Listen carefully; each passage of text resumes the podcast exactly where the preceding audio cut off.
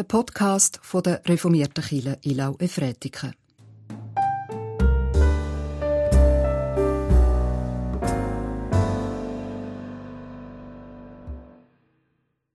Aus Gnade seid ihr gerettet durch Glauben, und das nicht aus euch. Gottes Gabe ist es. Mit dem Wochenspruch aus Epheser 2, Vers 8 begrüße ich Sie ganz herzlich zu dem Gottesdienst, wo wir im Namen von Gott dem Vater, seinem Sohn Jesus Christus und dem Heiligen Geist feiern. Ich lese den Predigtext für den heutigen Sonntag.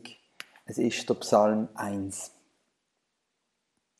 Wohl dem, der nicht dem Rat der Frevler folgt und nicht auf den Weg der Sünder tritt, noch sitzt im Kreis der Spötter, sondern seine Lust hat an der Weisung des Herrn und sinnt über seiner Weisung Tag und Nacht. Der ist wie ein Baum an Wasserbächen gepflanzt. Er bringt seine Frucht zu seiner Zeit und seine Blätter welken nicht. Alles, was er tut, gerät ihm wohl. Nicht so die Frevler, sie sind wie Spreu, die der Wind verweht. Darum werden die Frevler nicht bestehen im Gericht, noch die Sünder in der Gemeinde der Gerechten. Denn der Herr kennt den Weg der Gerechten, der Weg der Frevler aber vergeht. Der Psalm 1 hat für mich vor knapp fünf Jahren eine neue Bedeutung bekommen. Die Verse 2 und 3 sind mir an meiner Ordination zugesprochen worden. In einer etwas anderen Übersetzung, als wir es jetzt gehört haben, nämlich so. Gesegnet ist der Mann, der Lust hat am Gesetz Gottes, der Tag und Nacht darüber murmelt. Er ist wie ein Baum, der ans Wasser gepflanzt ist. Seine Blätter verwelken nicht, und was er macht, gerät wohl. Seitdem begleitet mich der Psalm und er erinnert mich immer wieder daran, wo eigentlich meine Lebensquelle sein sollte. Nämlich bei Gott und seinem Wort, respektive bei seinen Weisungen oder seinem Gesetz. Die Vers die stehen ja an einer ganz exponierten Stelle in der Bibel. Sie stehen am Anfang vom dicksten Buch in der Bibel, nämlich am Anfang von, vom Psalter, von 150 Psalmen. Vers, die an so besonderen Stellen in der Bibel stehen, die sind mit Sicherheit bewusst dort angestellt worden und haben eine besondere Bedeutung. Mir ist aufgefallen, dass an vielen so exponierten Stellen in der Bibel oft eine grundsätzliche Weiche gestellt wird. Und wir schauen mal miteinander ein paar von diesen exponierten Versen in der Bibel an. Wir beschränken uns heute mal aufs Alte Testament. Und ich habe hier eine Entdeckung gemacht, die mich immer noch fasziniert. Sehr wahrscheinlich ist das auch schon jemand anderem aufgefallen. Ich habe es aber bis jetzt noch nie in einem Kommentar gefunden. Unser Altes Testament ist, was im christlichen Kanon aufgenommen worden ist, gröber umgestellt worden. Es sind zwar noch die gleichen Bücher drin, wie in der ursprünglichen hebräischen Bibel, aber eben jetzt in einer neuen Reihenfolge. Die hebräische Bibel oder die jüdische Bibel, die Bibel, die die Juden heute noch in dieser ursprünglichen Reihenfolge benutzen, ist in drei Teile geteilt. Da kommt zuerst Torah, also das Gesetz, das beinhaltet die fünf Bücher Mose, dann die sogenannten Nebiim, also Propheten, und der dritte Teil sind Ketubim, Schriften.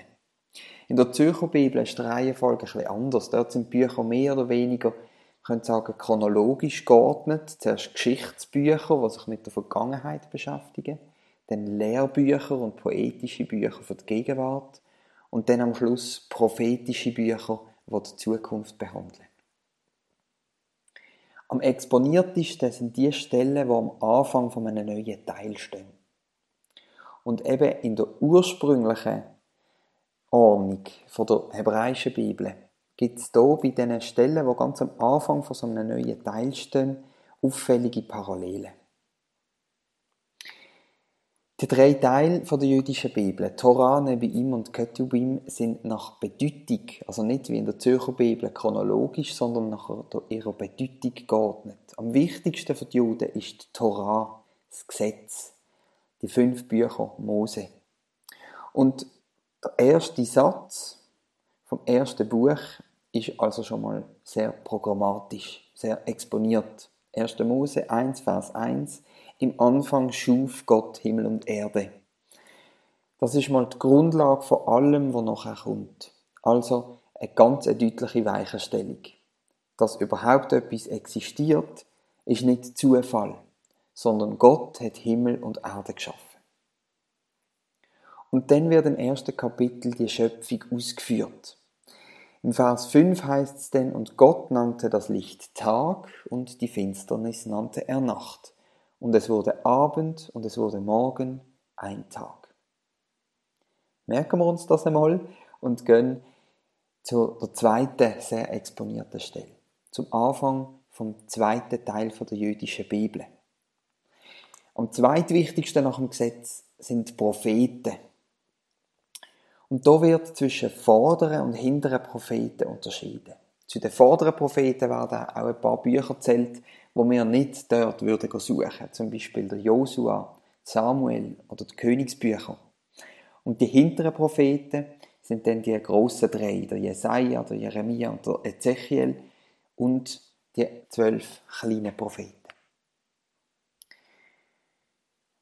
Am Anfang von dem zweiten Teil der Bibel steht also das Buch Josua. Und dort im ersten Kapitel redet Gott.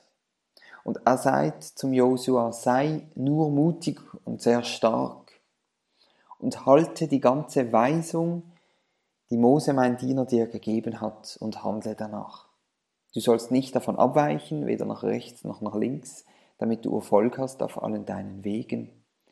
Dieses Buch des Gesetzes soll nicht von deinen Lippen weichen, und du sollst sinnen über ihm Tag und Nacht, damit du alles hältst, was darin geschrieben steht, und danach handelst, denn dann wirst du zum Ziel gelangen auf deinem Weg, und dann wirst du Erfolg haben. Zwei Parallele zum Anfang vom ersten Teil. Erstens, der Josua wird aufgefordert, das Gesetz, also der erste Teil, die Torah, zu halten. Und zweitens, Tag und Nacht soll er darüber sinnen. Also das Motiv von Tag und Nacht kommt auch hier an dieser exponierten Stelle vor. Und jetzt gehen wir mal zum dritten Teil und vielleicht vermuten Sie es schon, auch hier gibt es zwei Parallelen. Nämlich der dritte und der letzte Teil, das sind die sogenannten Schriften. Und das erste Buch von dem letzten Teil ist der Psalter, also die Sammlung von den 150 Psalmen. Und am Anfang von dem, dieser Sammlung steht der Psalm 1. Der Psalm 1 ist also nicht nur die Einleitung vom dicksten Buch in der Bibel, sondern auch vom ganzen dritten Teil von der ursprünglichen Bibel. An dieser sehr exponierten Stelle kommen also jetzt die genau gleichen Parallelen vor, wie schon bei den anderen beiden exponierten Stellen vom ersten und vom zweiten Teil. Wohl dem, der seine Lust hat am Gesetz des Herrn und sinnt über seiner Weisung Tag und Nacht. Das, was Gott am Josua gesagt hat, sagt er jetzt uns allen. Wohl dem, der seine Lust hat am Gesetz des Herrn und sinnt über seiner Weisung Tag und Nacht. Auch hier eine Rückbindung ans Gesetz und auch hier wieder das Motiv für Tag und Nacht. Teil 2 und 3 verweisen also wieder zurück auf den wichtigsten Teil, auf Teil 1, aufs Gesetz, auf die Torah. Und wir sollen uns Tag und Nacht mit Gottes Weisung auseinandersetzen. Wer das macht, ist wie ein Baum, der am Flussufer gepflanzt ist. Wenn wir also ein Baum sind, dann ist Gott ein Fluss, wo einem Baum Kraft gibt, ihm Leben schenkt und ihn wachsen und gedeihen lässt. Hier in der Schweiz verhebt das Bild nur so mittel. Wir kennen viele Bäume, die groß und stark sind, auch wenn sie nicht an einem Fluss stehen. Im Nahen Osten, wo der Psalm geschrieben worden ist, ist das Land viel trockener. Dort sind Flussläufe kostbar, weil dort die Bäume und die Pflanzen wachsen. Und in so einer Region macht der Psalm noch viel mehr Sinn, weil dort ist der Fluss notwendig für den Baum. Und der Psalm sagt also auch, Gott ist notwendig für uns Menschen. Wir sollen die Verbindung zu ihm haben, damit er uns Kraft für unser Leben geben kann. Sonst trocknen wir aus. Tag und Nacht sollen wir uns mit Gott beschäftigen, mit Gottes Wort. Und für mich tönt der Anspruch oft wie eine große Überforderung. Bis ich ein Bild gesehen habe, das Christelle Pesche gemalt hat. Das Bild, Sie finden es auch auf unserer Homepage. Das Bild ist mit einem ganz speziellen Malstil entstanden, dem sogenannten Pointillisme. Punkt für Punkt ist dort dazugekommen, über sieben Monate verteilt, immer wieder ein Pünktchen mehr und nochmal eins und nochmal eins, bis am Schluss der schöne Baum daraus entstanden ist. Ich glaube, dass wir mit dem Wort von Gott gleich sollen verfahren. Wir sollen nicht jeden Tag die ganze Bibel von hinten bis vorne durchlesen. Das ist auch gar nicht möglich. Bei normaler Lesegeschwindigkeit braucht man mehr als 100 Stunden für die ganze Bibel. Also ohne Essen und Schlafen mehr als vier Tage. Aber wenn wir jeden Tag ein bisschen etwas lesen, ein bisschen etwas von dem Wort von Gott zu uns nehmen, und in uns sinken lassen, dann kommt wie jeden Tag ein Pünktchen dazu. Und wir werden Schritt für Schritt, Vers für Vers, Kapitel für Kapitel, Pünktchen für Pünktchen zu einem Baum, der am Wasser gepflanzt ist, wo nicht austrocknet, wo immer wieder neu bei dieser Quelle ist. Und auch wenn es nur der Losungsvers ist, wo ich jeden Tag lese, das Wort von Gott verändert uns. Schritt für Schritt, Pünktchen für Pünktchen. Es ist eine Quelle fürs Leben. Amen. Wir beten. Großer Gott, danke für dein Wort. Danke, dass wir die Bibel haben, wo wir drin lesen können, was du für Geschichten geschrieben hast mit Menschen wo wir können drin lesen und entdecken, wie du bist, wie du handelst. Und danke, dass du auch heute noch uns möchtest nach sein und auch mit uns heute möchtest Geschichte schreiben. Und danke für die Verheißung, dass du uns möchtest mit frischem Wasser erquicken. Dass wir dürfen zu einem Baum wachsen, der groß und stark ist und wo die Blätter nicht verwelken. Und wir bitten dir genau das für die Menschen, die sich nicht so fühlen wie ein starker Baum, sondern die das Gefühl haben, dass sie vertrocknen im Moment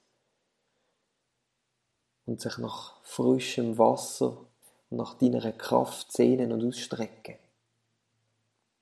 Sei das, weil sie einsam sind, weil sie krank sind oder weil sie traurig sind, weil sie jemand Liebes verloren haben. Sei du diesen Menschen besonders nach. Erquick du sie. Schenk du ihnen eine neue Kraft.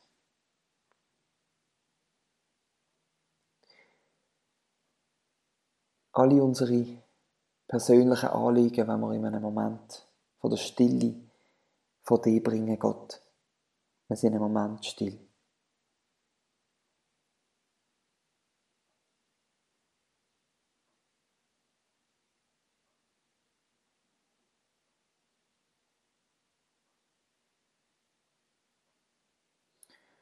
Und all das, was wir nicht in eigene Worte fassen können, das drucken wir aus mit dem gemeinsamen Unser Vater.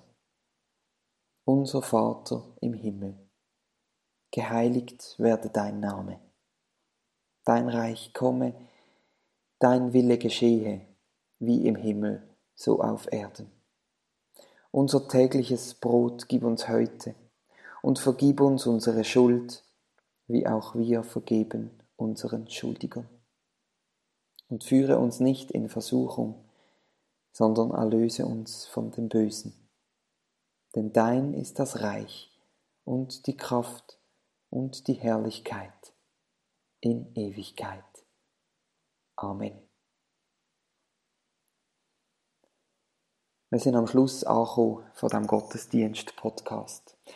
und ich wünsche Ihnen eine kraftvolle und erfrischende neue Woche. So gehen hin im Frieden von Gott. Der Herr segne dich und behüte dich. Der Herr lasse sein Angesicht leuchten über dir und sei dir gnädig. Und der Herr erhebe sein Angesicht auf dich und gebe dir Frieden. Amen.